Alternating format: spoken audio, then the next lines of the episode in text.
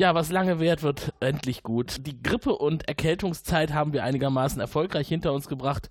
Der eine oder andere plagt sich jetzt mit familiären Auswüchsen herum, aber das äh, freut uns in diesem Fall, denn wir haben heute jemanden dabei, den ihr schon länger nicht mehr gehört habt. Äh, ich begrüße ganz herzlich in Leverkusen. Hallo Mary. Hallo Tim, schön wieder dabei zu sein. Und plagen ist auch nicht das richtige Wort. Ich habe viel, viel Spaß, aber ich bin halt dann zeitlich ein bisschen eingebunden. Noch mehr als sonst. Sehr viele neue Situationen, die auch spektakulär Einfluss auf Podcasts nehmen können. Aber das also. soll ja auch so sein. Richtig, Raphael, du hast auch solche Situationen. Hallo nach Düsseldorf. Ja, aber die sind, äh, Hallihallo, die sind allerdings etwas weniger erfreulich. Ähm, sind aber hoffentlich schneller vorbei als, als Blähungen. Einen wunderschönen guten Abend. Auch nach, oh Gott, nach Köln und Leverkusen. Ich, äh, oh Gott. Ja, ich ja, vermisse Düsseldorf so immer noch ein bisschen. Zu Recht. Hm. Ja, wir haben uns ein bisschen neu aufgeteilt, äh, die, die, Wohnorte unseres Podcasts. Zumindest äh, die Mary ist jetzt keine Kölnerin mehr und sie war, war ja nur temporär Kölnerin, aber jetzt ist sie so richtig weg von hier. Dafür bin ich dazwischen, zwischen beiden Welten praktisch. Ach, das stimmt. Sie verbindet uns jetzt quasi, Raphael. Ja, sie ist äh, quasi äh, lost in space. ja, kann man so sagen. Ähm, ich hoffe, wir gehen heute nicht verloren in einer aufregenden Folge rund um die Moja und deren Besucher. Ja, es sind wieder Leute an Bord gekommen und eine davon bleibt auch länger. Äh, davon gleich mehr in dieser Folge. Wer möchte denn gerne heute etwas über den Inhalt sagen? Oh, wie sie alle wieder Soll hier ich schreien. Erstmal ne? sagen, welche, soll ich erstmal sagen, welche Folge es ist? Äh, das wäre ein guter, ein guter Gedanke, ja. Durka der Schreckliche, richtig? Durka der Schreckliche, genau. Es ist Durka Returns, äh, zu Englisch. Geschrieben hat es äh, erstaunlicherweise Buch und Regie wurde von Leuten äh, bewerkstelligt, die alle klingen, als kämen sie aus Comics. Buch schrieb Grant McAloon und Regie führte Tony Tiles.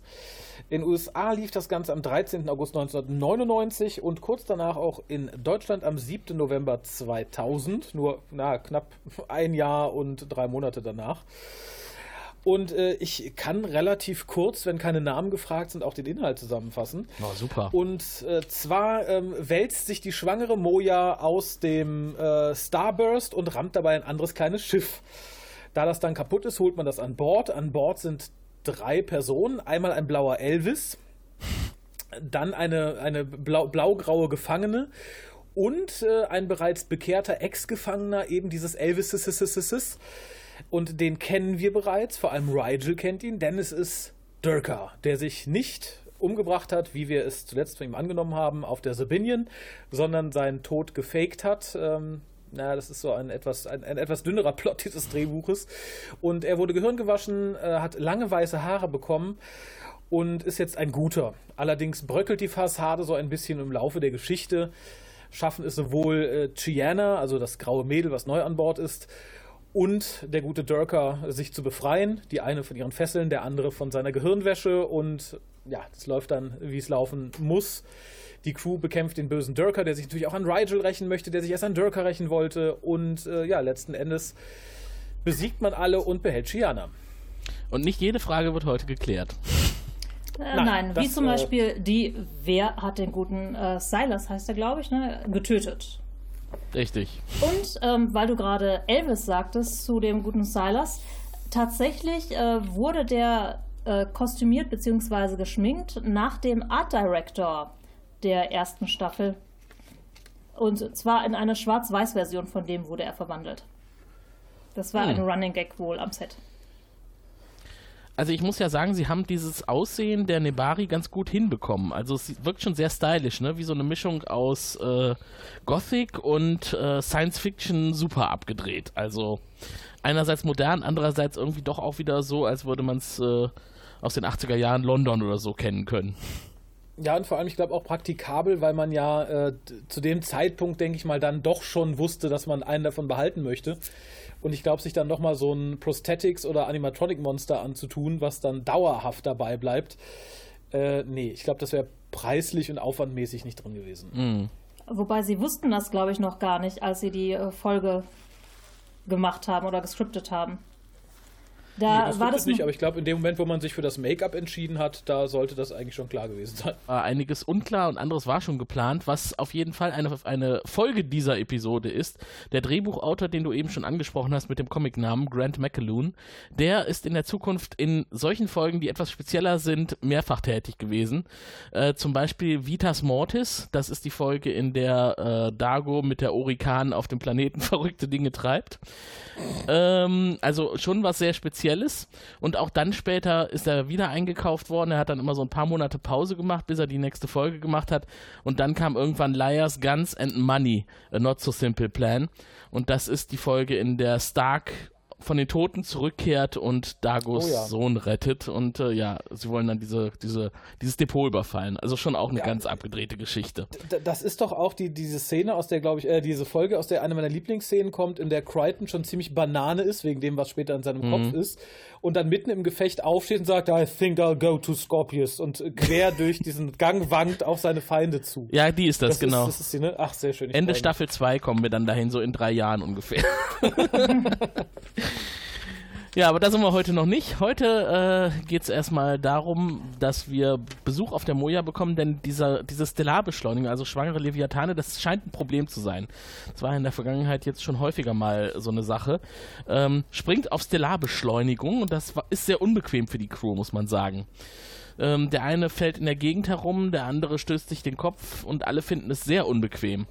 Und äh, ich finde das sehr nett, wie Pilot dann Moja verteidigt und äh, klar macht, ja, es macht sie ja nicht absichtlich. Ich versuche es ja schon irgendwie aufzufangen, aber es geht halt nicht anders. Sie muss das tun. Ich Ja, für finde die Leute mag es. Nach dir? Ja, ich finde das eigentlich von der Geschichte her ganz schön, dass sie halt ihre Ressourcen jetzt anderweitig braucht. Das wird ja mehrfach erwähnt in der Folge, dass sie jetzt alles umverteilt zum Nachwuchs, weil das ja im Prinzip auch genauso ist, wie ein Säugetier das macht. Alle Ressourcen zum Nachwuchs. Und wenn die Mutter dann kotzen in der Ecke liegt, egal. Weiter. Ja. Auf Kosten der Mutter, Und- alles für den Nachwuchs. Genau, und vor allem erklärt es ja auch ganz gut, warum ähm, die Peacekeeper eigentlich dagegen waren, dass äh, die Schwangerschaft fortschreitet. Die brauchten Moja halt weiter zum, in Anführungszeichen, Arbeiten.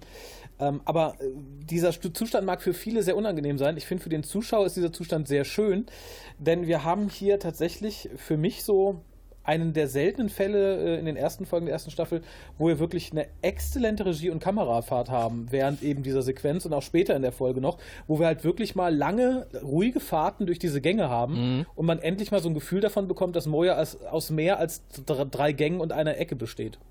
Also ohne jetzt der Wertung schon vorweggreifen zu wollen, für mich zeichnet das diese Episode wirklich ganz besonders aus. Die Kamerafahrten sind spektakulär, weil sie Ja. ja auch nachweisbar mit der Handkamera gemacht worden sind. Man sieht da also nirgends Schienen auf dem Boden und die sind trotzdem butterweich und fahren diese endlosen Gänge teilweise entlang bis in die Szene rein, in der die Handlung gerade stattfindet. Also ein super Timing und eine wirklich gute Kameraführung. Und äh, die ist am Anfang auch schon direkt notwendig, denn man springt hin und her zwischen Pilot und den Leuten, denen er jetzt also erklärt, ähm, unser Job wäre es gewesen, Mojas und meiner, wenn wir schon so aus der Stellarbeschleunigung rausfallen, dass wir nicht auf irgendwas draufknallen. Also er nimmt dann die Schuld schon auf sich und sagt, jetzt müssen wir gucken, was da passiert ist. Es ist ja ein kleines Shuttle, das sie da gerammt haben. Das ist beschädigt worden, die Moja scheinbar nicht. Ist auch irgendwie nur so dran vorbeigeschrammt, so Titanic-mäßig, ne? Wie der Eisberg an dem Schiff. Ist ja auch viel, viel größer, muss man mal sagen. Ja, und äh, vielleicht auch ein bisschen stabiler. Also, Ja. kleines Nicht Shuttle, weiß ich nicht. Ja, Das ist, glaube ich, als wenn ein Sternzerstörer einen X-Wing rammt. Da Ja. tut sich dann dem Sternzerstörer nicht viel. wir wissen momentan noch nicht, wer da an Bord des Shuttles ist. Das äh, kriegen wir jetzt gleich mit, denn sie werden tatsächlich an Bord geholt. Und dann sehen wir den dunkel gekleideten, weißhaarigen Mann, der an Bord schlurft. Also ehrlich gesagt finde ich diese Eingangsszene sehr schön, wie er praktisch schweren Schritt, Schrittes in bester Darth Vader-Manier, man sieht zuerst nur die Füße und dann immer mehr von ihm, ähm, den die Kamera verfolgt, äh, bevor man ihn halt wirklich sieht mit seinem einen Auge und dem weißen Haar. Hm. Ja, ähm, also generell, ich finde den neuen Look sehr, sehr cool. Also ich fand äh, Durker in der Folge davor, in der er auftauchte, halt nicht, nicht hübsch und nicht charismatisch, sondern einfach nur bäh, ein böser Peacekeeper. Hier, finde ich, hat er was von, weiß ich nicht, einem alternden Highlander von ähm, Raiden aus Mortal Kombat. Er sieht halt einfach cool aus. Und etwas hat mich ganz besonders gefreut. Es gibt ja, ich meine, das ist ja eine Trope, ne? der böse alte Feind, der wiederkehrt, ein bisschen anders aussieht und da regt es mich immer auf, dass derjenige, der ihn dann wiedererkennt, eine ganze Weile braucht. Das ist hier nicht mhm. so. Rigel hört ein Wort von ihm und wacht sofort auf. Und ich finde es unglaublich schlau, dass man das so gemacht hat, weil das zeigt, wie tief verwurzelt die, Angst und die Abscheu in mhm. Rigel gegenüber dieser Person ist. Das fand ich tatsächlich sehr, sehr realistisch. Ich hätte, ich hätte mich tierisch aufgeregt, wenn er erst hätte überlegen müssen oder so. wer, ist, wer ist das wohl? Ja, vor allem, ja, ja, ist ja wohl. Ne, ist er das? Kann das sein oder nicht? Ja, er ist ja wohl jahrelang von ihm gequält worden, wirklich. Ähm. Ich finde diese, diese Zeiträume, ne, die sie dann erwähnen, das wolltest du jetzt, da wolltest du jetzt auch drauf hinaus, ne? Dass äh, Captain Doka eigentlich schon seit 100 Zyklen tot sein müsste. 100 Zyklen sind, glaube ich, ungefähr 100 Jahre, ne? Und vor 50 Zyklen hätte er spätestens, selbst wenn er das überlebt hätte, äh, an Altersschwäche eigentlich sterben müssen. Also irgendwas scheint da mit ihm passiert zu sein, denn auf jeden Fall dürfte er jetzt zu diesem Zeitpunkt nicht mehr auf der Moja sein. Als er seine aktive Phase hatte, war zum Beispiel Aaron noch gar nicht geboren. Also so ein alter Charakter ist das. Ähm, ich würde gerne was noch zu dem Design von ihm sagen, weil man hat mhm. sich wohl beim Design von seinem Kostüm an die napoleonische Ära extra äh, orientiert, um ihm so ein bisschen dieses, äh, ja, alte, anhauchende, was Raphael auch gerade erwähnt hat, zu geben. Also er trägt ja so einen schwarzen Ledermantel, ne? Sehr, sehr ausladend und mit diesem Gürtel. Äh, Tunika-mäßig würde ich das vielleicht mal nennen. Ja, aber so oder so sehr cool und vor allem eine schöne Mischung aus, ich bin was Eigenes, ich sehe aber trotzdem aus wie die Leute, die mich Gehirn gewaschen haben. Das mhm. fand ich äh, vom Konzept her ganz gut. Und was mich ebenfalls freute, ist, dass nachdem Rigel ihn erkannt hat, er sehr schnell zugibt und sagt, jawohl, der bin ich, ich bin aber jetzt ein guter Mann und halt nicht so, wie man es oft kennt, so rumeiert, nee, der kann ich ja gar nicht sein, ich wäre da ja schon längst tot, der kleine grüne Spind. Ja. Das wäre auch so ein Handlungsstrang gewesen, den hätte ich nicht, nicht gebraucht. Nee, das war in der, in der Situation ein bisschen äh, seltsam, denn er bestätigt ja gegenüber der Besatzung, dass Rigel recht hat und der wurde vorher aufgehalten, weil der wollte ihn ja schon mal angreifen. Und mhm. da, da, kippt die Stimmung, Dago richtet sofort wieder die Waffe auf ihn und Rigel geht wieder zum Angriff über. Also das war ja vorher schon mal fast so weit. Ja, ich mhm. bin immer ein bisschen hin und her gerissen, wenn Rigel richtig sauer wird und in Anführungszeichen zum Angriff übergeht. Ich bin dann immer hin und her gerissen zwischen, oh krass, ist der böse, ich habe Angst und mein Gott, ist der niedlich. Ja. Also es kommen hier später auch noch Szenen, unter anderem, wo Dago den unterm Arm durch die Gänge trägt. Das ist auch so ein Moment, wo ich denke, mein Gott, ja, ich hätte voll Angst vor ihm, wenn er jetzt nicht gerade äh, schwer fluchend einfach unterm Arm geklemmt wäre und davongetragen werden würde. Mhm.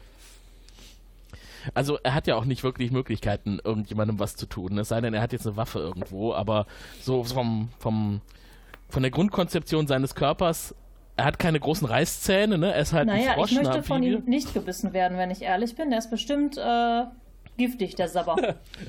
ja, wie, wie, diese Warane, ne? Komodo-Warane. genau. Ja. Bei dem, was er alles isst. Oh. Ja. Ähm, was mir ein bisschen leid hat, wir haben dann relativ schnell die Erklärung, hallo, ich bin tatsächlich Dirker und man hat mich damals äh, quasi entführt, nachdem, die, äh, nachdem ich die Sabinian verlassen hatte und so weiter und so fort.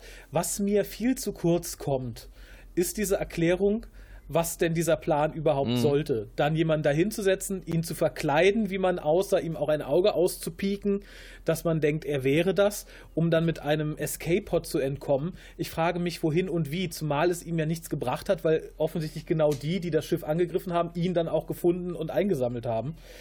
Ähm, das finde ich so ein bisschen lückenhaft. Das wird auch später nie wieder aufgegriffen und erklärt das fand ich halt so, mh, hm, da wird relativ ersichtlich, dass man sich erst im Nachhinein überlegt hat, dass man den doch ganz gerne nochmal wiederholen würde. Mhm. Ja, das ist insgesamt ein bisschen dünn, diese gesamte, wie und warum sie dann an den gekommen sind und den eingesammelt haben und warum die Crew nicht. Und ja. Mhm. das ist alles sehr, sehr dürftig erklärt. Aber spielt auch ne? nicht wirklich eine Rolle für die Folge irgendwie.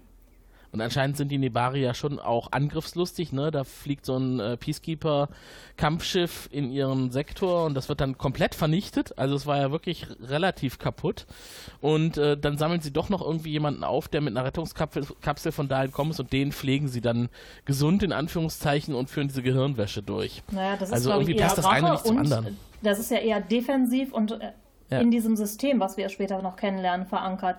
Dieses, ähm, jeder muss den Regeln folgen. Die Regeln sagen, betretet unser System nicht, sonst schießen hm. wir euch. Aber wenn jemand überlebt, konditionieren wir den. Hm.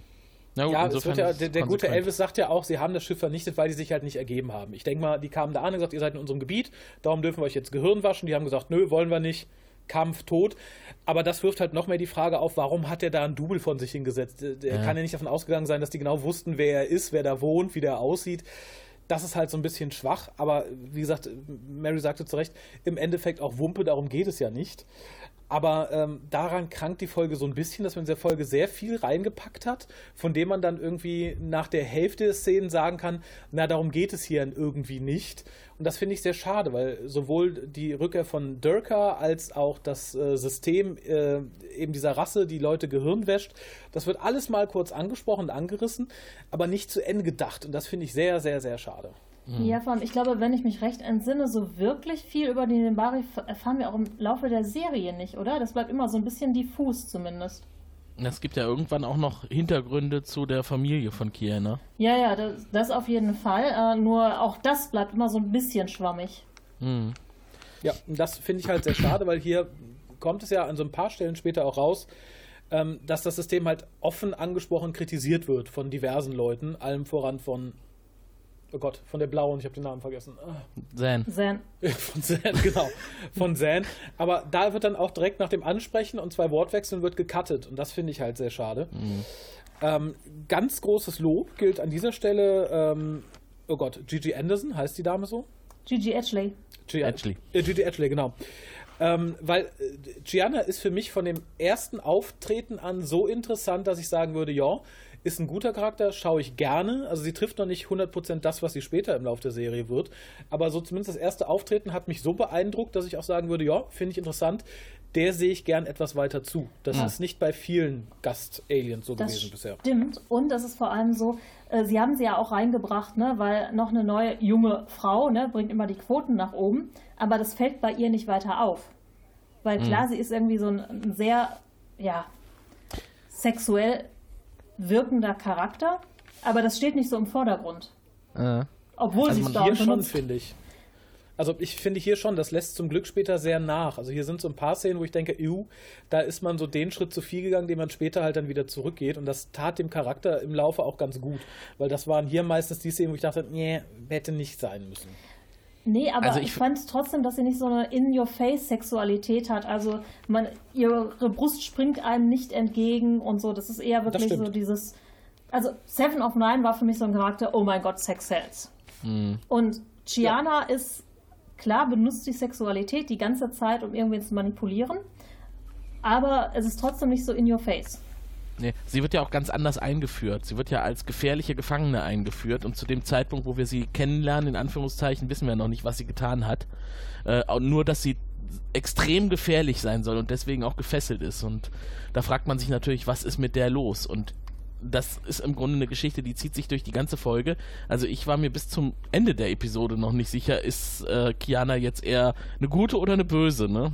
Also es wird ein bisschen klarer, als sie dann erklärt, was ihr Verbrechen war, aber da steckt ja wahrscheinlich noch mehr dahinter. Auch die offene Frage, die am Ende dieser Episode noch im Raum steht. Ähm, dieser Weg, den sie dann nimmt, weil die Nebari bitten ja die Moja-Besatzung, weil die haben ja jetzt ein bisschen was gut bei ihnen, weil das Schiff wurde ja durch die Moja beschädigt, um vorübergehende Unterkunft. Und für Kiana soll bitte eine Arrestzelle reserviert werden. Und da soll sie bitte auch hingebracht werden. Und ist euch das aufgefallen, dieser Weg, den sie dann nimmt, wenn sie zu der Zelle geführt wird, dass das Atmen von ihr sehr stark im Vordergrund steht, so audiovisuell? Es ist also im, im Grunde Nee, zusätzlich zu, zu der Ambient Music, die eigentlich ja ständig läuft, dieses sehr laute Atmen. Und das ist immer, wenn Kiana in der Folge auftaucht, hört man dieses laute Atmen. Was mir halt aufgefallen ist, dass dieser Auftritt praktisch aus Chianas Perspektive komplett ist. Dass man praktisch aus ihren Augen sieht, wie sie an Cardago vorbeigeht und ähm, Mhm. an John. Und dann Mhm. hat man noch diese Star-Aufnahme, die erste von ihr. Und was ich ganz spannend finde, ist, dass als man sie zum ersten Mal sieht, also zwischen den beiden, Durkan und Silas, dass sie bereits diese leicht gebückt gekauerte Haltung hat. Klar wird sie da durch die Gegend geschleift, ähm, aber das finde ich ist auch später immer so ein bisschen ihr Markenzeichen, dieses ähm, leicht gebückte beim Gehen. Und dieses Hin- und Herschwenken des Kopfes. Ja. Also dieser Stil, den haben sie gut umgesetzt und äh, zu dem Zeitpunkt möchte John natürlich jetzt erstmal wissen, was ihr Verbrechen ist, ähm, nachdem sie in der Arrestzelle ist und erfährt es aber nicht. Also zumindest sagt Silas ihm das nicht. Der ist ja relativ verschlossen, der Typ. Ähm, wir wissen noch nicht so richtig, was jetzt im Grunde seine Aufgabe ist, außer dass er ja Doka irgendwie unter Kontrolle hat und Kiana als Gefangenenwächter hier auf das Schiff gebracht hat. Äh, er soll Abstand von ihr halten. Das Erscheinen verdeckt den wahren Charakter, denn der wahre Charakter ist verdorben. Was ja aus deren Sicht auch stimmt, möchte ich mal einfach sagen. Ne? Ja. Also, sie Ja. ist halt genau das, was, äh, glaube ich, diese Gesellschaft als verdorben ansieht. Ähm, interessant finde ich tatsächlich, wie schnell Crichton auf ihrer Seite ist. Also er, er befragt sie ja und dann fasst der Elvis ja an seine Kopfknöpfe, um sie zu schocken. Und Crichton regt sich im Moment auf, also ich habe nur mit ihr geredet.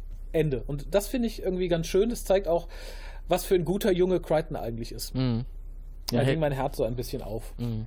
Das stimmt, ähm, aber das ist auch wirklich so die Gesinnung, äh, wenn man jetzt so nach alten Rollenspielgesinnungen gehen würde. John ist halt der Einzige, der da an Bord rechtschaffen gut ist und der wirklich auch in jedem das Gute sieht, während Chiana ja eher sowas wie chaotisch neutral ist. Also als gut kann man sie in den meisten Fällen nicht bezeichnen. Mhm. Nee, also kann man, glaube ich, niemanden da, weil halt jeder so erstmal sein Ding durchziehen möchte. Ich, das ist auch das Schöne an Farscape. Das bleibt ja größtenteils auch so über Staffeln hinweg. Und da passt Gianna meines Erachtens ganz gut zur Crew. Also das äh, tut dem Ganzen gut. Und ich finde tatsächlich, um das ein bisschen vorwegzugreifen, ähm, sie lockert auch für mich, der jetzt nicht auf die, auf, zu den netten jungen Leuten gehört, die man damit vielleicht hat, hat ansprechen wollen. Ich finde, sie lockert das Crewgefüge sehr angenehm auf. Es kommt ja in der vierten Staffel, glaube ich, noch ein weiblicher Charakter dazu. Der ging mir geflissentlich auf den Sack. Da Oh, ist das dir Aufwärmen auch? ziemlich schief gegangen. Ja, Jules finde ich. Äh, Die ist so furchtbar. Ja, und hier ist halt genau das Gegenteil von dem, was in Staffel 4 mit Jules passiert. Ich finde, es hier ist ein großer Pluspunkt und das merkt man schon in dieser Mhm. Folge. Ich finde die Szenen mit Gianna, mit einer Ausnahme, zu der ich gleich komme, allesamt ziemlich, ziemlich nett. Mhm. Was äh, ich ganz interessant finde, ist die Diskussion vor der Zelle. Es geht ja darum, dass John ähm, Silas klar machen möchte, dass ja seine Moral die führende ist. Also zumindest wirkt das auf ihn so. Und Mhm. dieser, dieses Zitat, was dann also auch äh, überall zu dieser Episode erwähnt wird, ähm, du hast unser Schiff beschädigt, du äh, ähm, führst hier Gespräche mit unseren Gefangenen und jetzt willst du dich auch noch zum Richter unseres Justizsystems aufschwingen. Also John kommt hier als der Gute ran und nimmt die Moral, die er von der Erde mitgebracht hat und wendet die auf alles an, auf das er trifft. Aber, und da stellt man sich halt auch die Frage, vielleicht ist ja das, was die Nebari machen, auch irgendwo richtig für ihre Gesellschaft. Ja, natürlich also- ist das richtig. Also was die Cardassianer zum Beispiel machen, ist für ihre Gesellschaft auch richtig. Oder was die äh, Peacekeeper machen, ist auch für ihre Gesellschaft richtig. Es kommt immer auf den Standpunkt an. Mhm. Ja, und das ist halt noch so einer der Punkte, wo ich sage, okay, da hat man schön was angekratzt und angesprochen, aber halt einfach für die Folge nicht fertig, fertig behandelt irgendwie. Das finde ich sehr, sehr schade. Und natürlich, ähm, ich, ich glaube, kein Böser geht von sich aus und sagt, so, ich bin der Böse, darum mache ich das so. Ähm, wenn du jeden von den Einzelnen fragst, werden die sagen, ich mache das im besten Wissen und Gewissen für unsere Gesellschaft, für mein Volk, für. Und das sehe ich hier ähnlich. Und dann finde ich es halt schade, dass man im Lauf der Serie nicht mal wirklich, wirklich tiefgründig sich mit dieser Gesellschaft auseinandergesetzt hat, weil das hätte sehr interessant werden können. Das wäre auf jeden Fall eine ganze Folge gewesen, wo man sich mit dieser Gesellschaft mal auseinandersetzen können. Ne? Mit diesem, das ist ja wirklich so eine ethisch-moralische Fragestellung, inwieweit ist das rechtens? Ne? Man kann ja auch einmal sagen, oh, ne, anstatt den Dörker zu töten, einfach die schlechten Sachen aus seinem Gehirn zu brennen, super. Aber ist es halt nicht, Ja. ne? Das, Das, das, ist, das ist halt die Frage. Ähm, ich persönlich wäre jetzt, ich weiß nicht, ob da noch eine andere Szene kam, ich habe es nicht mehr so vor Augen, wäre jetzt eine wirklich sehr schön inszenierten Szene mit äh, der Bombe durch die DRD-Katzenklappe, die, die meines Erachtens endlich mal toll benutzt wurde. Sie sind ja sehr häufig zu sehen, meistens dann geschlossen. Ähm, aber allein die Fahrt mit der Bombe durch diese Katzenklappe und anschließend in den Raum rein, fand ich optisch toll. Ich fand äh, die Idee mal wirklich sehr, sehr schön. Ähm, und fand auch sehr schön, dass hier etwas eingeführt wird, was uns am Ende sozusagen die Haut rettet. Das haben wir auch nicht in jeder Folge in der ersten Staffel, dass etwas so gut vorbereitet wird. Das hat mich hier wirklich gefreut, als gegen Ende diese Dinger, die Rigel da benutzt, um Durka in die Luft zu jagen, wiederverwendet werden.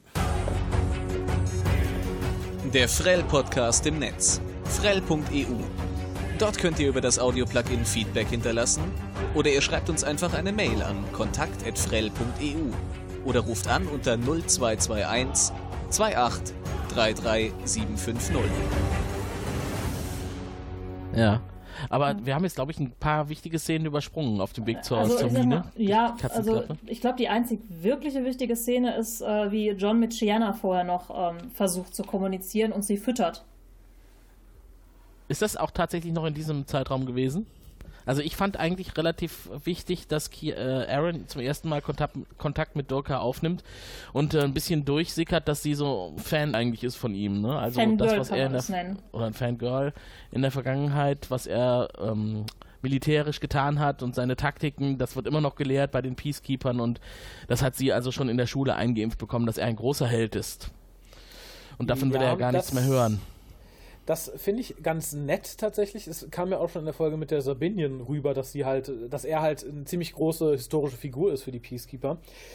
Ähm, ähnlich wie, wie Rigels Abscheu und Angst, sowohl in der Folge als auch hier am Anfang dieser Folge, fand ich, wirkte das aber so ein bisschen reingepresst, einfach nur, damit man es am Ende umdrehen kann. Weil du Mhm. hast ja sowohl Aarons Bewunderung, die gegen Ende ihm gegenüber sehr offensichtlich kippt und sie das auch ausformuliert, genauso wie Rigels Abscheu äh, dann praktisch in, in, in eine Stärke von ihm kippt.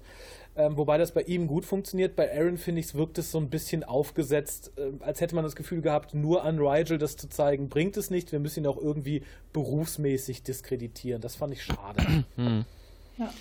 ist ja auch relativ schnell weg, die, die Begeisterung von Aaron, als er Ja. ihr halt klar macht, dass er mit der Fluchtkapsel abgehauen ist und seine Mannschaft in den Stich gelassen hat. Ähm, Ja, und die, die, die Fütterungsszene, das fand ich auch nochmal ein Thema. Ähm, einerseits sagt sie, sie hat Hunger und John bringt das Essen und sie, und sie lässt sich von ihm füttern. Äh, und dann stellt sie halt fest, wie entwürdigend das ist und sagt, was mache ich da eigentlich für einen Scheiß? Nein, ich lass mich jetzt nicht mehr von dir füttern.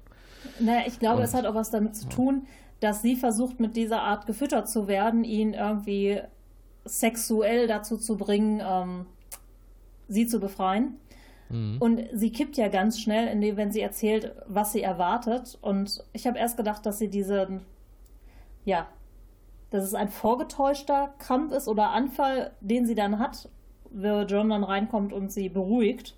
Mhm. Aber sie scheint ja echt von, ähm, hey, ich bin sexy, lass mich frei, zu, oh mein Gott, ich will nicht äh, geglänzt werden, ähm, Mhm. zu springen. Ja, ich, ich finde, das tatsächlich ist eine, ist eine ganz schöne Sache, weil ähm, Gianna wirkt ja auch danach immer so ein bisschen wie ein unreifer Teenager, der halt äh, gerade in den, ich glaube, die nächste oder übernächste Folge ist es, wo sie halt wirklich so ein paar Sachen macht und sagt, okay, das hätte man mit 16, 17 mal gemacht, in einem sehr unüberlegten Moment. Und das hier, finde ich, wirkt ähnlich. Das wirkt so ein bisschen wie, oh, ich versuch's mal auf die Sexy-Tour, auch später, weil das klappt ja und ich bin ja jetzt auch quasi erwachsen, ich kann das. In dem Moment, wo sie merkt, es funktioniert nicht, wird sie halt so, schaltet sie direkt um. Und das fand ich halt super interessant, wenn man sich vor Augen führt, wie der Charakter später charakterisiert wird. Und das finde ich wirklich schön. Ja, sie ist halt auch mental einfach nicht stabil, ne? Das kommt halt da schon richtig rüber. Ja. Ja, das beschreibt es, glaube ich, ganz gut. Denn auch als er sie umarmt oder in den Armen hält, äh, als sie den Krampf hat, wechselt ja auch ihr Gesichtsausdruck und am Ende der Szene grinst sie eigentlich über seine Schulter hinweg. Das Ja, war ein was- bisschen seltsam. Naja, was nicht so ganz klar wird halt in dieser Folge ist, wie sie sich befreien kann. Ob sie halt wirklich ähm, Ja. John was gemobst hat in der Szene, dass es dann doch vorgetäuscht war. Oder aus irgendwelchen. Oder ob sie Silas was gemobst hat. Ich weiß nicht, ist euch das klar gewesen? Nee. Aber Nee, irgendwas muss ich, sie gemacht ich, ich hab's haben. Auf, ich habe es auf Brute Force zurückgeführt. Aber dafür Ja. war es doch relativ viel an, an äh, Fesselungen, die sie hatte und ablegen musste. Sie hatte ja teilweise ihre Kleidung, musste sie auch mit ausziehen. Ja, und so richtig Brute Force, da ist sie eigentlich nicht der Typ für, ne? Also ich habe halt gedacht, irgendwem muss sie irgendwas äh, gemobst haben und sich daraus, oder sie kann das einfach. Houdini. Ja, so oder so wär, wäre das aber ein Versäumnis. Ich finde, wenn, wenn sie etwas irgendwem gemobst hätte, hätte man es zeigen können. Ja, vielleicht ist das eine geschnittene Szene. Aber darüber gibt es in keinem Trivia irgendwas zu lesen. Also vielleicht ist es wirklich nicht erklärt. nee, und dann sind wir nämlich in der Szene im Frachtraum, in der John mit Durka ist und die Mine durch die Tür rollt. Und was ich sehr lustig finde, ist, wie Rigel danach mit seinem Schwebethron in den Raum hineingeschwebt kommt und Praktisch von genau oben auf der herab. Spur dieser äh, Ja. Bombe. Und dann Ja. guckt er ja auch erst Sehr sehr, zufrieden zufrieden. Und dann guckt der John so ein bisschen oh oh an. Ne? So Ja. dieses. Und da finde ich halt Ja. die Mimik dieser Figur total gut. Hm. Ja, habe ich mir auch notiert. Ich finde wirklich schön, dass man ihr so den Schrecken und das Unglück ein bisschen ansieht, dadurch, dass er aber dann direkt praktisch fortfährt, um nach Durka zu gucken, mhm. ähm, ist es, glaube ich, so, Kacke, das ist ein Freund von mir, na, wurscht. Ich gucke ja. jetzt mal weiter und ich finde, das ist auch eine unglaublich gute A, Mimik und B, Charakterisierung ja. dieser Figur. Einfach in diesem simplen Gesichtsausdruck und dann der Handlung, na, ich fahre erstmal weiter, ich kümmere mich nicht um John. Der ist notfalls äh, Collateral Damage, kann ich mit leben, Hauptsache Durka ist tot. Hm. Finde ich toll. Ja. Und zeigt auch nochmal die Prioritäten, die die Leute an Bord ja. momentan auch haben. Ja, also es ist halt noch kein Familienverbund, sondern einfach, ja, Rache. Hm, hm. Das hätte er aber fast nicht überlebt, denn Durka hat überlebt und das erste, was er tut, ist Rigel an die Kehle fahren. Und das, äh, ja, John kriegt das mit und äh, ist halt auch nicht so glücklich, dass er Kollateralschaden Was? sein John sollte. Geht, äh, kriegt das nicht mit, dass Dörker ihm an die Kehle geht, aber er geht selber Rigel direkt an die Kehle. Genau, ich habe mir, genau. Aber in derselben Szene findet das statt. Und ja, und da passiert dann was, was halt so typisch ist für so Folgen wie, na, der, der, der Gute ist ja in Wirklichkeit böse. Nämlich Riley sagt dann, da guck, er wollte mich erwürgen, siehst du, siehst du. Und Crichton glaubt ihm das erstmal nicht, sondern sagt einfach, he's been brain-noodled, you moron. Was mein liebstes Zitat dieser Folge ist tatsächlich. Brain-noodled sollte man viel öfter benutzen. ähm, und ich, ich kann Crichtons Hass in dem Moment verstehen. Und theoretisch könnte ich auch das Vertrauen drauf verstehen, wenn man sagt, naja, hier äh, Giannas Rasse, die macht das seit vielen hundert Millionen Jahren, dass sie ihre Leute einfach brainwashed und die frieren die auch hundert Jahre ein deswegen. Ladiladilia, das wird schon geklappt haben. Dafür bricht mir aber Dörkers Gehirnwäsche viel zu schnell auf, ohne mhm. Erklärung. Ähm, doch, am Ende wird, glaube ich, irgendwann geklärt, dass die Gehirnwäsche halt durch Rigel, also ich nehme mal an, durch diese Bombe gebrochen worden ist. Ja, aber das ist, wenn, wenn ein Knall reicht, finde ich, ist das irgendwie. Ja, nee, ich finde das auch äh, dünn. Das ist aber die Erklärung, die geliefert wurde. Ja. Ne, das ist wahrscheinlich, da ist der eine Schalter im Kopf wieder umgelegt worden. Ja, was man wahrscheinlich auch in dem Ausbruch sehen sollte, als der Rigel halt an, an die Gurgel geht in dem Moment. Mhm. An sich schön, wie gesagt, für das Konstrukt einer ganzen Gesellschaft, dass ein so ein Ereignis genügt, um das wieder zu kippen, wirklich ein bisschen dünn. Ähm, und dann schließt sich für mich auch eine meiner liebsten Szenen an und das ist der fluchende Rigel unter Dagos Arm, ja. wie er durch die Gänge von Moya getragen wird. Krass, ja, wie echt das aussieht, oder? Ja. Und es ist halt auch wirklich sehr schön, dass dann direkt äh, gesagt wird, als der Silas, glaube ich, sagt, ne, ne, was macht ihr jetzt? Ne? Wir sind ja jetzt nicht in Sicherheit. Nee, nee, wir schließen hier Rigel ein. Kein Problem. Hm. Ne, also genau. da wird gar nicht nach Rigels Bedürfnissen gefragt, nee, wir packen den weg. Der macht Doka muss sich nicht von Rigel fernhalten. Nee, nee, Rigel wird jetzt hier aus der Schusslinie gebracht. Ja, aber zumindest ist man nicht mehr so weit, äh, wie man noch vor einigen Folgen war, wo man einfach mal Pilots Arm geopfert hat. Jetzt zu sagen, ja, ihr wollt Rigel haben, um ihn Gehirn zu waschen, dann nehmt ihn mal mit. Mhm. Weil das ist ja das, was verlangt wird. Ich glaube, wäre dieser, dieses Ereignis sechs Folgen vorher passiert, dann hätte man überlegt, ihn einfach mal mitzugeben. Mhm. Ja, das stimmt. Ähm, die Explosion hat äh, Silas auf den Plan gerufen. Der ist ja irgendwo in einem Gang unterwegs. Keine Ahnung, was der macht. Äh, spazieren gehen auf der Moja oder so. Sucht ähm, das Klo. Genau, der sucht das Klo. Und der erste Gedanke ist natürlich, oh, das war bestimmt Kiana. Und deswegen, der erste Gang führt ihn zu den Arrestzellen. Und dann werden halt diese Gespräche geführt. Ne? Kiana versucht ja dann diese rebellischen Erinnerungen auch in ihm, in ihm zu wecken warst du immer schon so, wie du bist? Als du in meinem Alter warst, wolltest du dann nicht auch reisen und die Welt sehen und ja, und da ging es eigentlich ja primär dann nochmal darum, dass er die Möglichkeit hatte, deutlich zu machen, dass er auch kein so toller Teenager war und dass er eigentlich nur bemüht war, sich anzupassen an die Gesellschaft.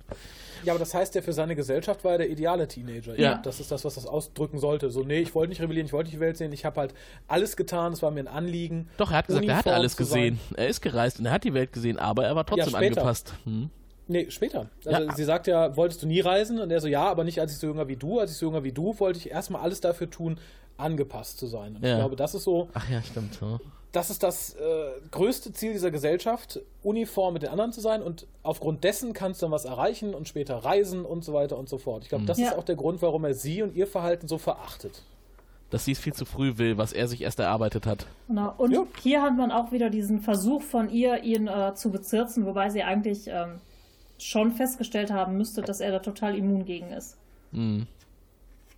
Führt ja auch nicht gerade dazu, dass er so reagiert, wie sie das haben möchte, sondern er greift sich wieder an seinen Kopfknopf und bestraft sie. Er ist das wahrscheinlich schon gewohnt, weil vermutlich hat sie es jeden zweiten Tag auf dem Raumschiff probiert. Ja. Das kann gut sein. Also, um, so dumm sollte sie eigentlich nicht sein. Ich mag übrigens die Szene drauf sehr, die nur kurz ist, wo Cardago sagt, hier, ich habe dieses Bombenbauset, ne? Der kleine äh, Chemiker bei Rigel im Quartier gefunden. Und John fragt, oh, ne? Ist aber nicht gut. Und er sagt, nee, nee, wenn der Rigel das richtig gemacht hätte, dann wärst du jetzt nicht mehr da. Dann hätten wir Ja. diese Unterhaltung nicht. Und im Prinzip wird das ja dann später am Ende aufgegriffen, weil dann John dieses Bombenbauset verwendet und er macht alles richtig, was wieder ein Hinweis ist, dass John hauptsächlich intelligent ist in dieser Truppe. Und halt nicht der Hau drauf. Und das mit völlig unbekannten Zutaten. Ne? Ich meine, groß erklärt hat Dago ihm das ja nicht, außer dass da zu wenig XY-Kristalle drin waren. Vielleicht hat er von allem einfach irgendwas genommen und hat es zufällig getroffen. Von allem mehr. Ja. Ich glaube aber auch die Größe der Explosion ist für das kleine Shuttle, in dem Durker dann ist, relativ wumpe. Mhm. Ich, ich glaube, da genügt auch das, was Rigel da zusammengebracht hat.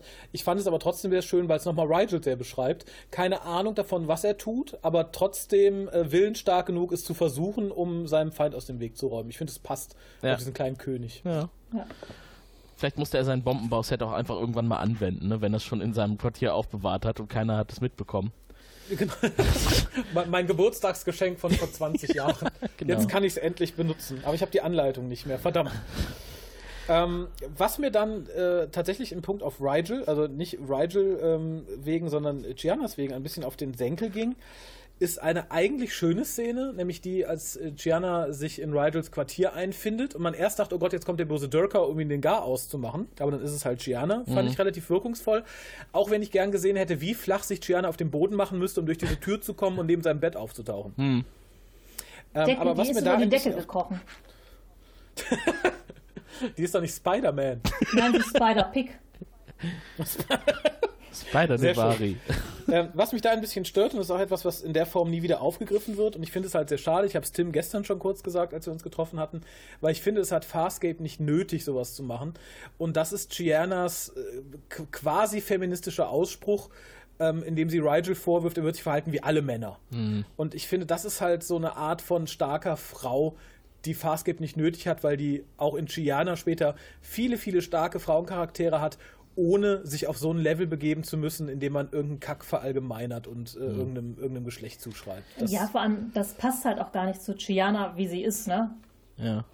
Eben. Der Dialog war seltsam. Also auch, dass sie, als sie auf ihm drauf liegt, ihn als alter, alter Mann anspricht. Ne? Also man sieht ja eigentlich Rigel nicht so wirklich als alten Mann. Klar ist er das irgendwo, aber äh, ich meine, für mich ist er schon irgendwie auch ein Frosch, oder?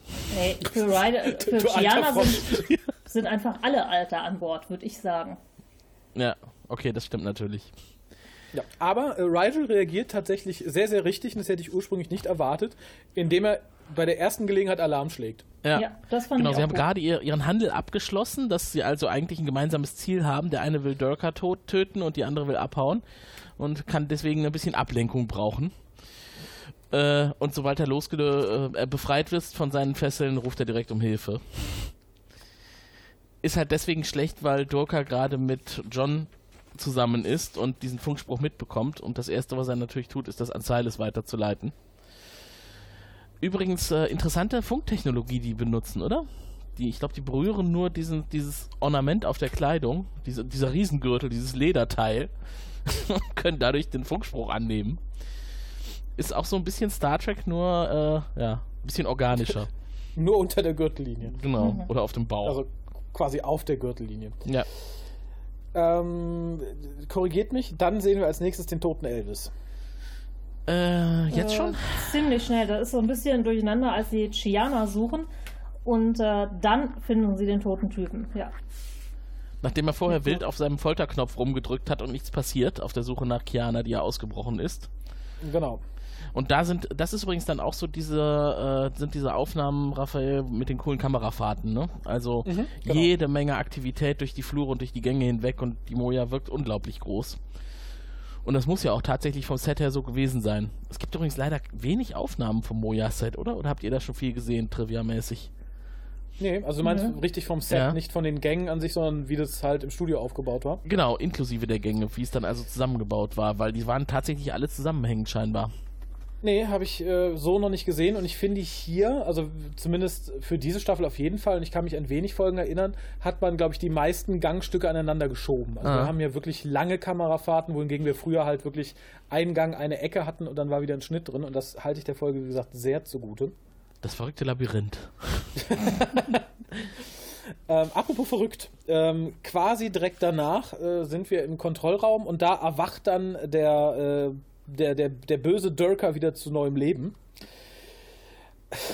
Und ich habe mich im ersten Moment gefragt, warum schießt er zumindest Aaron nicht direkt über den Haufen? Mhm. Weil er viel Ähm, zu sehr Spaß hat zu foltern. Dafür hatte er theoretisch noch Rigel. Er faselt später was von Geiseln, was ich auch so ein bisschen halbgar finde. Ähm, Ach, er hat noch keine Waffe, oder? Er hat, er, hat er nicht erst versucht, Aarons Waffe zu kriegen? Ja, aber danach könnte er, nachdem er Aaron's Waffe hat, hätte er sie Ja, eigentlich direkt Dann ja. können. Mhm.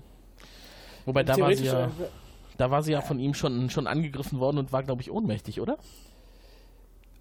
Und gerade da hätte sie ja einfach irgendwie, er hätte nur Mhm. ein paar Mal gegen den Kopf treten müssen. Aber äh, wie gesagt, mir schloss sich halt nicht so wirklich hundertprozentig der Grund, warum er da nicht direkt gemordet Ja, hat. nein, Klar, vielleicht kann er sagen, ich verwahr mir was für später oder so. Ja, ne? jeder braucht ein Hobby.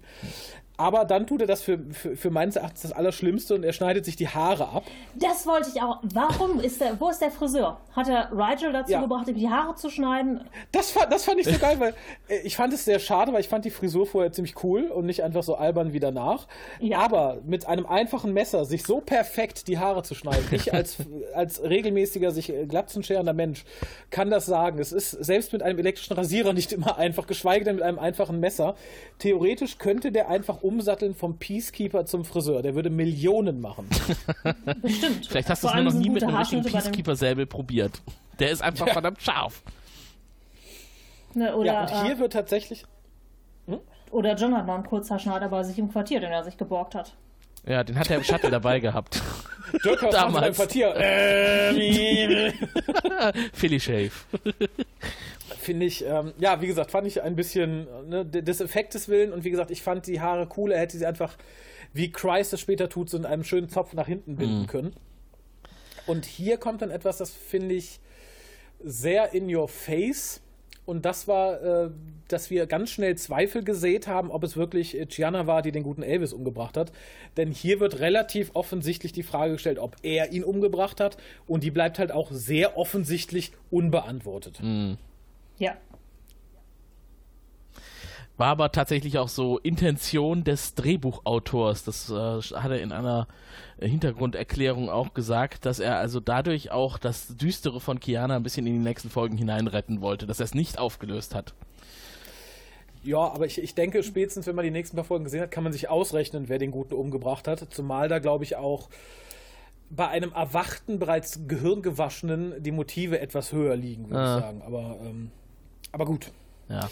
Ähm, was mir ebenfalls so ein bisschen halbgar erscheint, aber vielleicht auch äh, zur Grundausbildung gehört, wie unglaublich gut sich Dirker offensichtlich vor allem Leviathan auskennt. Vielleicht Ja. gehörte es vor 100 Jahren schon oder vor 150 Jahren zur Grundausbildung, aber dass er halt so Systeme kennt, die die anderen nicht kennen, Dargo mal eben ganz schnell fangen kann, der auch noch günstigerweise seine Waffe verliert in dem Moment, als er gefangen wird. Däh, Ah. nee. Ja, vor allem, das ist halt wirklich so nebenher abgehandelt, ne? so ganz, ganz schnell in zwei Sätzen irgendwie. Ähm, wobei ich Ja. da die äh, Kamerafahrt auch ganz enorm gut finde. Also gerade als John da durch die Gänge rennt und sich die Tür verschließt und dann die Kamera wieder so zurückfährt und John da alleine lässt, finde ich super. Ja. Ähm, an einer Stelle ging mir die allerdings so ein bisschen auf den Keks und das war die Szene kurz bevor er auf Gianna in diesem, in diesem Lagerraum trifft. Weil da ist es halt zwar eine schöne Kamerafahrt, aber dann auch noch mit Zeitlupe und viel Rauch. Das wirkt ein bisschen, als hätte man versucht, eine Albtraumsequenz nachzustellen. Das fand ich war so der Schritt zu viel, den man nicht hätte gehen müssen.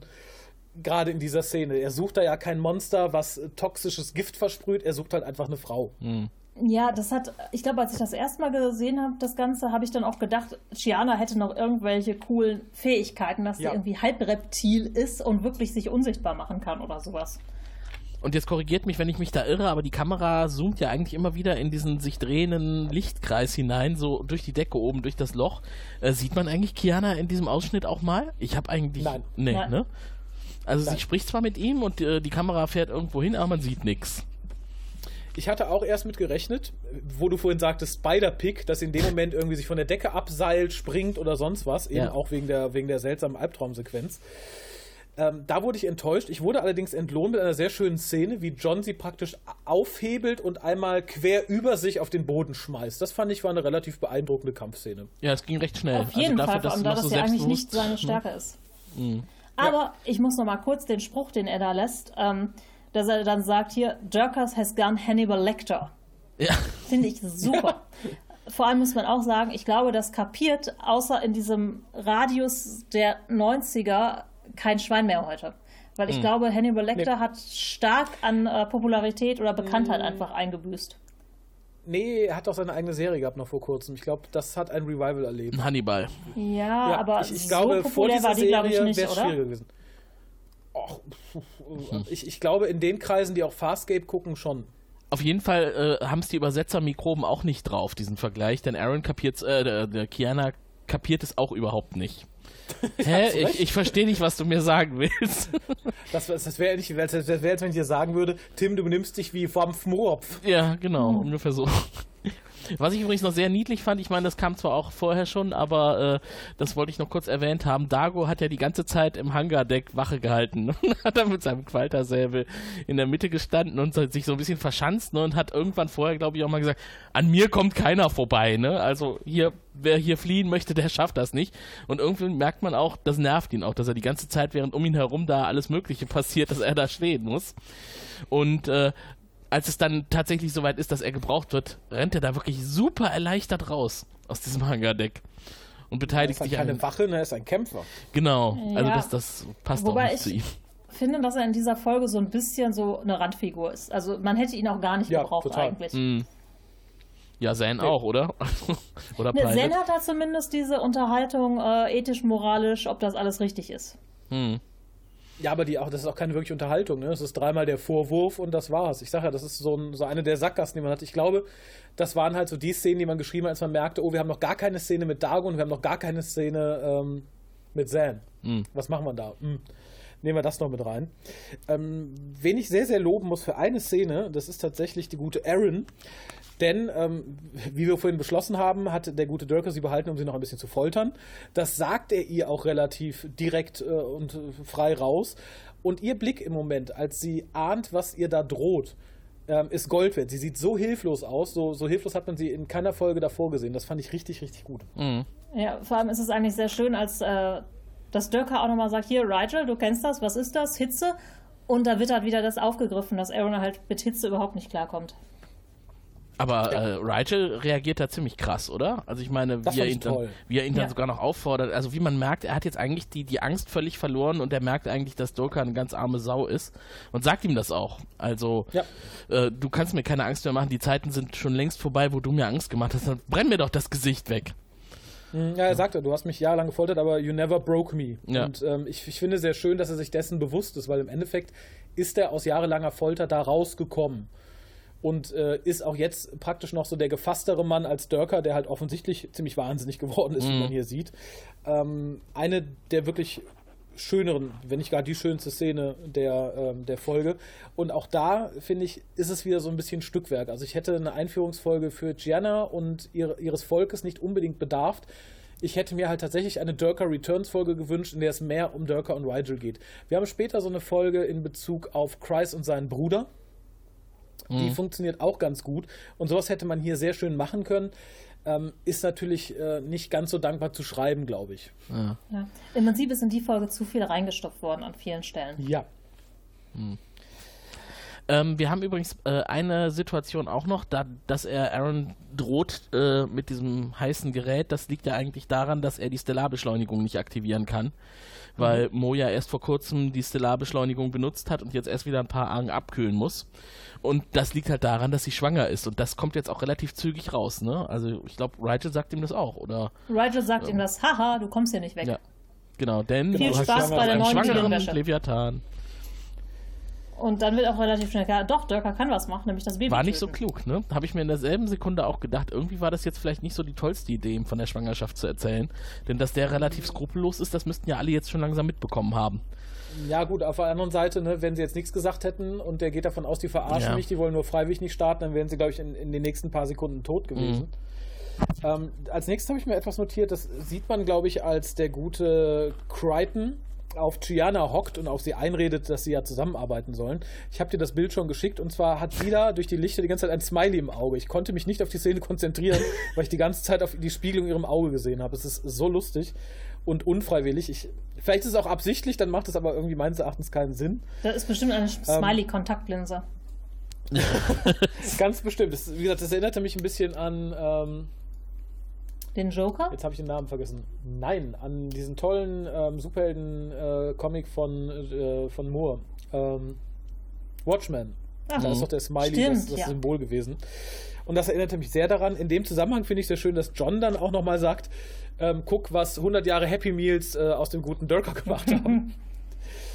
ähm, auch was, was sie vermutlich nicht versteht. Ja. Oder einen ganz anderen Zusammenhang daraus schließt. Was übrigens ähm, noch eine ganz interessante Geschichte ist, diese schwarzen Kontaktlinsen, die sie trägt, die hat sie ja später in der Serie nicht immer an. Also zumindest wahrscheinlich bei den etwas weiter entfernten Aufnahmen nicht. Und Gigi Edgley hat gesagt, sie findet also gerade ihre Auftritte in dieser Episode gerade mit diesen Kontaktlinsen sehr stylisch. Was sie sich nur wünschen würde, ist, dass sie ihre Stimmeinlagen nochmal neu einsprechen dürfte. Denn sie hat wohl im Original, das könnt ihr wahrscheinlich sagen, weil ihr es gehört habt, ständig zwischen australischem und britischem Englisch hin und her gewechselt und hat das nicht so kontinuierlich gemacht, dass sie also wirklich in einer Tonlage gesprochen hat. Ich glaube, im späteren Verlauf der Serie war sie eher britisch. Ich glaube, hier war sie noch etwas australisch-lastig. Ja. Ähm, finde ich aber fällt so stark nicht ins Gewicht. Ich finde da tatsächlich so ein paar Charaktereigenschaften von Cherna, die sich in den nächsten Folgen äh, legen, da gravierender. Aber dafür kann sie ja nichts. Aber ich denke mal, sie ist einfach nee. Perfektionistin als Schauspielerin. Und das wollte ich ja. auch noch kurz erwähnen. Sie hatte übrigens nicht die Chance, sich an diesem Drehtag, wo sie in dieser Maske äh, aufgetreten ist, abzuschminken. Und deswegen musste sie in komplettem Make-up nach Hause fahren. und konnte sich dann zu Hause selber abschminken. Toll. Mhm. Ist bestimmt auch super, so durch die Stadt zu fahren, so im Bus. Vor allem, wenn dich noch keiner gesehen hat in der Serie. Ne? Ja. Die denken alle, oh, mh, Ja. mh, crazy. Komische Frau. Aber wo du gerade Perfektionistin sagtest, ähm, John schmiedet dann einen Plan. In dem Moment, wo Chiana dann auf Durka trifft und sagt, komm, komm, ich habe ein Geheimnis, ich weiß was, komm mal mit, komm mal mit, dachte ich mir schon, was ist das denn für ein schwachsinniger Plan? Durka mag vielleicht irgendwie gehirngewaschen sein, aber der ist ja noch nicht strotzdumm. Sie versucht ihn dann äh, in den Raum zu locken, in dem Crichton auf ihn wartet. Und natürlich geht es schief. Ich muss aber auch sagen, da gebe ich Chiana vollkommen recht. Der Plan war von vornherein ein bisschen dünn. Ja, gut, er hatte jetzt auch nicht so viel Zeit, sich den auszudenken. Ich fand übrigens total süß, wie ähm, Crichton ihr auf die Nase tippt und sagt, Ja. Bait. Hm. So. Ja. Das ist echt cool. Und äh, ja, ich meine, wie lange hatte er für den Plan? Fünf Minuten, wenn überhaupt. Er war die meiste Zeit mit Rennen und Suchen beschäftigt. Äh, Im Übrigen, diese, diese Szene mit dem Bait auf der Nase, finde ich, zeigt für mich ganz gut, wie die Beziehung von Gianna und Teilen der Crew später wirklich charakterisiert ist. Sie ist halt quasi die kleine Schwester. Ja. Und ich finde, das kommt hier gerade durch dieses aufgesetzt Sexuelle noch nicht so zum Tragen. Aber in dieser Szene war es für mich, ja, das ist Gianna, so behandeln die die später auch äh, durch weite Teile und das finde ich ganz schön. Wobei ich finde, das kommt zwischen Crichton und ihr schon in dieser Folge irgendwie rüber, dass er sie zumindest da eher als kleine Schwester abtut und nicht als Sexual Interest. Stimmt, ja, stimmt. Auf der anderen Seite versucht sie es hier aber noch sehr hart. Ja, das stimmt, aber von seiner Seite ist es halt nicht so. Ach, er ist halt schon in Aaron verliebt. Was soll man ist machen? halt the good, Cry, äh, the good Guy Crichton, ne? Der vergreift sich nicht an kleinen jungen Damen. ja. Und die unendliche Liebe zwischen ihm und Aaron. Die große Ähm, Science ja, währenddessen, ähm, währenddessen beschließt dann Durker tatsächlich zu sagen, so, ich ähm, nehme jetzt hier eine schnelle Abtreibung vor, dafür gehe ich zurück zu meinem Shuttle und schieße das Baby aus dem Bauch. Äh, mit Sicherheit ein schlauerer Plan, als der, den John gefasst hat und führt äh, für mich bis dato zur, ähm, zur sehr unspektakulären, aber meines Erachtens aus, außergewöhnlich großartigen CGI-Sequenz, wie er durch die offenen Hangartüren in sein CGI-Schiff läuft. Ich finde den Übergang so nahtlos und gerade für die 90er so gut gemacht, dass ich mir den drei oder viermal angeguckt habe, weil Ja. ich wirklich so beeindruckt war in dem Moment. Wirklich dieses, gerade diese, diese Szene an der Kante, wenn er sein Raumschiff von hinten betritt. Du siehst den Übergang von Real zu CGI zu Set gar nicht. Später, wenn es dann praktisch auf die Windschutzscheibe zuzoomt, schon so ein bisschen, aber insgesamt finde ich dieses Kompositar, gerade für die Zeit, umwerfend gut für eine Fernsehserie. Umwerfend. Das Schiffsdesign ist ja auch was komplett anderes als das, was man sonst so kennt. Ne? Dieser drehende, ja. dieser drehende Antrieb, der von vorne das Schiff vorantreibt und dann ein großes Fenster darüber. Also das kennt man so nicht. Und ja, das wurde, glaube ich, später aufgegriffen von so ein paar Schiffdesignern, aber ich weiß gerade nicht mehr wofür. Hm. Also sie waren in der Folge auf jeden Fall sehr stolz drauf. Da gibt es auch äh, diverse Erklärungen zu, wie dieses Schiff entstanden ist. Ich glaube sogar Rockney S. O'Bannon hat es selber entwickelt oder selber designt. Oder ja. war extrem stolz drauf. Ich müsste es jetzt nochmal nachlesen. Aber ist auch gelungen. Ja, zu Recht. Ja, es sehr, ist, es ist wirklich gelungen. Sehr gut. Was dann diese ganze, dieses Hin und Her mit dem Hangar-Tor und dem, äh, dem Shot ne, passiert. Also, ich meine, Zan versucht aus der Ferne mit Pilot das Shot zu schließen, das Hangar-Tor zu öffnen, ne? Ja. Weil sie wollen ja Dörker jetzt irgendwie mit seiner, mit seinem Shuttle da raus äh, manövrieren. Und äh, John muss ja auch getrennt werden, wenn das große Hangartor aufgeht von dem Weltraum, der dann natürlich drin ist. Weil es halt auch schlecht, ja. wenn plötzlich die Luft weg ist. Fand ich ein bisschen gepopelt, gebastelt. Ja, ich fand es halt auch recht durcheinander. Hm. Ja, äh, im Prinzip ist es auch nicht ganz klar. Ich glaube, die G Geschichte ist im Prinzip, erst sollen die Hangartore geschlossen werden, damit die Bombe nicht kommt. Dann hängt Crichton aber dazwischen, dann sollen sie doch nicht geschlossen werden. Und dann schließen sie sich aber und Crichton ist aber gerade wieder draußen. Ja. In letzter, in letzter Sekunde. Ja, auf der anderen Seite finde ich aber die andere Seite der Hangartüren sehr schön, nämlich dass Crichton dann die bereits erwähnten kugelförmigen Bomben wieder aufgreift, die Rigel schon mhm. benutzt hatte. Wie gesagt, ich finde, die waren sehr gut vorbereitet. Und, und auch da, finde ich, merkt man die Liebe zum Detail, dass der gute John sie halt nicht wirft oder normal rollt, sondern eine Art Bowling-Move macht, wie ein guter ja. American Boy. Und sie Dirka zuerst toll. zeigt, ne? Genau, das mhm. finde ich ist eine wirklich, wirklich schöne Szene. Und wie gesagt, gerade dieses, dieses Bowling-Abrollen war halt so, ja, das ist Crichton. Der kommt ja. nicht von da, der nee. kommt von hier. Fand ich schön. Genau. Was ich noch ganz witzig finde, ist, dass er in dem gesamten Zeitraum, bis Dorka das Schiff verlassen hat, mit ihm per Funk verbunden war und dann halt auch dieser Schrei noch, ne? Als er dann draußen ist und sich immer weiter von der Moja entfernt und ja, äh, anscheinend jetzt einen neuen Erzfeind hat. Also man denkt sich in der Sekunde auch, oh, okay, wahrscheinlich werden wir Dorka wiedersehen und äh, der wird auf Crichton nicht allzu gut zu sprechen sein. Ja, das ist für mich aber ein Negativpunkt tatsächlich. Ähm, weil wenn man Dörker schon wiederholt, wenn man ne, gerade mhm. in Bezug auf Rigel sehen wollte, sich verhalten, dann möchte ich am Ende, wie er Rigels Namen schreit und ihn hasst. Mhm. Quasi als Revenge. Ich brauche dann nicht, dass er Johns Namen ruft. Ja, Dafür haben wir im Verlauf der Serie noch genug andere Bösewichte, die ganz oft Johns Namen rufen. Ist das so? Ist das so? ja. Ach ja, also ich, ich glaube, Scorpius hat sich öfter mit ja. John schreien in den Schlaf geweint. Hatte, war der nicht eher zärtlich John geflüstert? du, du, verwechselst ihn mit dem anderen Scorpius. Harvey. Äh, ja, auf Wobei jeden Fall. Wobei der eine Spruch so, ähm, zieh eine Nummer oder beziehungsweise get in line im äh, Englischen, finde ich noch ganz witzig dabei. Mhm. Auch wenn es jetzt eine Wiederholung ist. Und das erst in Folge 15 der ersten Staffel, ne? Da kommen ja noch etliche zu. Ja. ja. Auf jeden Fall ist das die Folge, äh, in der jetzt am Ende auch nochmal klargestellt wird, Kiana muss das Schiff nicht verlassen, sie darf dabei bleiben, denn sie hat ja jetzt auch keinen großen Bock zu den Nebari zurückzukehren und ähm, ich finde dieses Gespräch, was sie dann mit John führt, noch relativ nett, wo er ihr auch klar macht, du kannst hier bleiben, wir sind aber kein Gefangenentransporter mehr, äh, du musst dich auch an unsere Regeln halten. Und mhm. was ihre Antwort ist dann halt, wenn alle anderen sich dran halten, tue ich es auch. das ist halt auch wieder so Kianas Charakter, ne? Also, dass sie jetzt irgendwie diejenige ist, die in vorderster Front steht und äh, die gute ist, das ist sie nicht. Aber wenn sie überleben möchte, dann hält sie sich halt an die Regeln, die es gibt. Wie alle auf dem Schiff eigentlich. Mhm. Also zu dem Zeitpunkt halten die sich alle noch an die Regeln, damit sie halt nicht beim nächsten Planeten ausgesetzt werden. genau. Ähm, was für mich sich dann so ein bisschen zog, aber eigentlich jetzt auch keine, keine schlechte Szene war, war dann so diese quasi Entschuldigungsszene für Rigel. Mhm. Wo dann halt nochmal gesagt wurde, ne, Moja verzeiht dir und es war ja auch verständlich, wie du gehandelt hast und jenes und dieses. Schöner Charaktermoment. Äh, für mich wirkt es aber so ein bisschen hinten ran gefropft. Ja, vor allem finde ich auch, dass gerade Aaron das ist, die das sagt, weil eigentlich ist Aaron ja nicht gerade die ähm, Gefühlsprinzessin, ne? Also finde ich ein bisschen schwierig. Ich mhm. Ja, ich glaube, die hat man zusammengesetzt durch ihre jeweilig, jeweilig andere Beziehung zu Durker, die dadurch halt irgendwie ein bisschen gekippt ist in der Folge. Ich sage, das wirkt so ein bisschen konstruiert. Ja. Ähm, Rigel ist auf der anderen Seite auch nicht der Typ, der dann mit schlechtem Gewissen äh, zu, zu, Pilot fährt, um dann mit ihm drüber zu reden oder so. Insofern fand ich es okay. Aber wie gesagt, wirkte halt so ein bisschen, na, wir haben noch drei Minuten, das könnte man jetzt eben nochmal ansprechen. Guck, die hatten beide Streit mit Dörker, setz, lass die mal irgendwie da reinsetzen, da haben wir noch einen Charaktermoment. Mhm. Ähm, und was ich sehr schön, aber ein bisschen redundant finde, weil uns eigentlich klar sein sollte, dass sie es nicht war, ähm, ist halt dann, dass tatsächlich gegen Ende nochmal offen gelassen wird, ob sie den Elvis umgebracht hat oder nicht. Ja, wobei ja. vorher finde ich noch ganz schön, als äh, John Zen fragt, wie es ihr geht, sie sagt, she's a brat. Um auch nochmal die Charakterisierung ja. ganz klar zu ziehen, ne? das ist ja. halt eine Rotzgöre. Ja.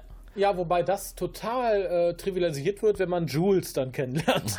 Oh, Aber Mann, die kommt noch lange nicht. Jules ist mein Byron dieser Serie. Ja, ja, ja tatsächlich. Da so schließe ich mich vollkommen an. Ähm, vor allem kam für mich der Schock, weil mit Chiana haben wir so praktisch den, den ersten Neuzugang zum, zur Crew.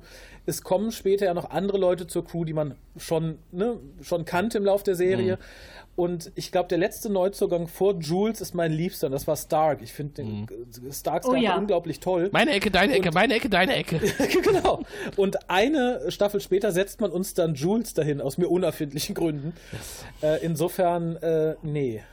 Nee, nee. Insofern lasse ich auch nee, Gianna nee, nee. Brad nicht mehr gelten. Gianna ist ähm, eine coole, nette Person. Aber zu Punkt. dem Zeitpunkt jetzt ist sie für Zan eigentlich noch eine Blage. Ja, gut. Mhm. Das äh, lasse lass ich für Zan mal durchgehen. Ja, und dann ist die Folge auch schon zu Ende. Mein Gott. Ja. Kiana ist da, Durka ist weg und die Moja fliegt schwanger weiter durchs äh, Weltall. Und ich glaube, das könnte jetzt der richtige Zeitpunkt sein, um äh, das hier nochmal zu klären. Er wird noch eine wichtige Rolle spielen, wenn die Moja-Besatzung auf ihn trifft. Heute ist er nur unser Bewertungsmaßstab. Wir vergeben ein bis fünf HWs pro Folge. Also, lieber Frell Podcast, wie hat die heutige Episode denn nun abgeschnitten? Ja, dann würde ich sagen, nach dem Schema sollten wir bewerten, wer möchte denn anfangen und sagen 1 bis 5 Harveys, wie viele diese Folge verdient hat. Die Dame, die Dame. Mary. Äh, ich bin mir unschlüssig, vielleicht weil ich auch aktuell ein bisschen raus bin aus Farscape. Ähm, einerseits ist Was? das Bitte? Und dann castest du hier mit? Ja, kannst du mal sehen. Ähm, ich finde die Folge, oder ich weiß, dass ich sie damals ziemlich gut fand und Shiana eigentlich vom ersten Moment total cool. Ich meine, mit, wann habe ich das das erste Mal gesehen? Irgendwie mit Anfang 20, da findet man Shiana halt total cool. Ne? Das ist, ich finde sie auch heute noch cool, ganz ehrlich. War ja auch ein Alter. Ähm, ja, sozusagen. ähm, aber trotzdem fehlt mir hier unheimlich viel. Die Folge ist total vollgepropft mit ganz vielen Sachen und da sind auf jeden Fall so ein paar Logiklöcher drin. Ähm, dennoch coole Kamerafahrt, tolle Regie. Ich würde sagen drei HWs. Hm. Also ungefähr in der Mitte. Wie sieht es bei dir aus, Raphael? Was hat die Folge für dich hergegeben? Oh, ähm, eine ganze Menge tatsächlich. Ähm, da gebe ich Mary vollkommen recht. Das ist eine sehr vollgestopfte Folge da hätte ich mir tatsächlich zwei oder drei Einzelfolgen gewünscht. Ich finde halt schön, dass wir eine Gianna-Einführungsfolge bekommen. Ich finde schön, dass wir eine Folge bekommen, in der Durka zurückkehrt. Ich finde schön, dass wir eine Folge bekommen, in der es um ein Volk geht, was seine, äh, seine Missetäter in Anführungszeichen Gehirn wäscht. Äh, finde aber schade, dass nichts davon konsequent irgendwie weitergeführt wird und daran krankt die Folge meines Erachtens kolossal. Das ist mir jetzt beim nochmal gucken extremer aufgefallen als beim ersten Mal tatsächlich. Ich finde, für Gianna ist es eine okayige Einführungsfolge. Sie kommt halt auch entsprechend ein bisschen kurz. Ich finde die Folge optisch großartig. Ich finde die CGI toll. Ich finde das Design sowohl der Kostüme als auch der Schiffe toll. Ich finde Regie und Kameraführung toll. Das ist das, was ich der Folge halt am meisten zugute halte, neben so ein paar Einzelmomenten. Äh, insofern bin ich tatsächlich bei den 2,5. Nicht, weil sie absolutes Mittelmaß ist, sondern weil sie halt in beide Richtungen ausschlägt, meines, mhm. meines Erachtens. Ja, dann bin ich heute derjenige, der am wenigsten Harveys vergibt. Ich habe mir zwei Harveys notiert. Ähm, in der Tat, für mich reißt diese Folge die Machart sehr viel raus. Also gerade diese Kamerafahrten, die wir jetzt schon mehrfach erwähnt haben, haben mir sehr, sehr gut gefallen. Ähm, vom reingepackten Stoff hat jetzt eigentlich nur noch Scorpius gefehlt mit irgendeiner Handlung und dann wäre es wirklich zu viel gewesen. Ähm, jetzt nachträglich betrachtet, ja, Handlungen, nachdem man sich zweimal angeschaut hat, wird ungefähr klar. Ähm, gerade so dieser Einstieg von Kiana in die Serie hätte für mich auch tatsächlich nochmal ein bisschen anders aufgebaut werden müssen und nicht unbedingt vermischt werden sollen. Ähm, irgendwann hört es auch mal auf, interessant zu sein mit der Schwangerschaft. Also ich meine, jetzt die letzten Folgen war das immer Thema. Bitte? Moja verhält sich aufgrund der... Bitte? also jetzt nicht auf negative Art und Weise, aber vielleicht wird es jetzt auch Zeit, dass es sie einfach mal gebärt und nicht mehr Das denken sich alle schwangeren Frauen irgendwann. Ist, ist Moja eine Frau? ja, natürlich. Ja, Wer gebären kann, ist eine Frau. Seepferdchen Oh können auch Männer gebären. Ganz, ganz dünnem Eis. Wenn ich Ja. jetzt nochmal Nippel sage, dann kriegen wir wieder böse Schelte. Nein, wir sagen nicht Nippel. Ja, vor allem aber von Fans, die die eine Folge vom neuen äh, Doktor Dingsbums, Doktröse, gut fanden. Ach, ja, ja. ja, naja. Ähm, nee, aber insgesamt ist das hier auf jeden Fall eine bessere Folge als jede Folge der Doktröse, würde ich sagen. Und äh, ja, meine zwei HWs stehen jetzt mal, wenn es jetzt weitergeht, bis Ende Staffel 1. Wir haben ja doch noch einige Folgen. Ich glaube, jetzt sind es noch 2, 3, 4, 5, 8, 8 Folgen, bis wir dann nach Staffel 2 wechseln. Und in der Zeit wird doch noch einiges passieren. Und Kiana ist eine absolute Bereicherung für die Serie. Und ich freue mich jetzt sehr darüber, dass sie dabei ist. Und die Folgen mit ihr und insbesondere, wenn sie mit Rigel unterwegs ist, mag ich sehr. Insofern haben wir jetzt einen Bogen genommen, der nur nach oben und geradeaus geht. Ja. Also. Dem schließe ich mich an. Ja. Dann freue ich mich sehr, wenn wir dann in Kürze über die nächste Folge sprechen, die dann da heißt The Human Reaction, Folge 16, Staffel 1. Und dann vielleicht wieder mit euch an derselben Stelle, zur selben Zeit. Madet gut, dann. bis dahin. Bis dann. Tschüss.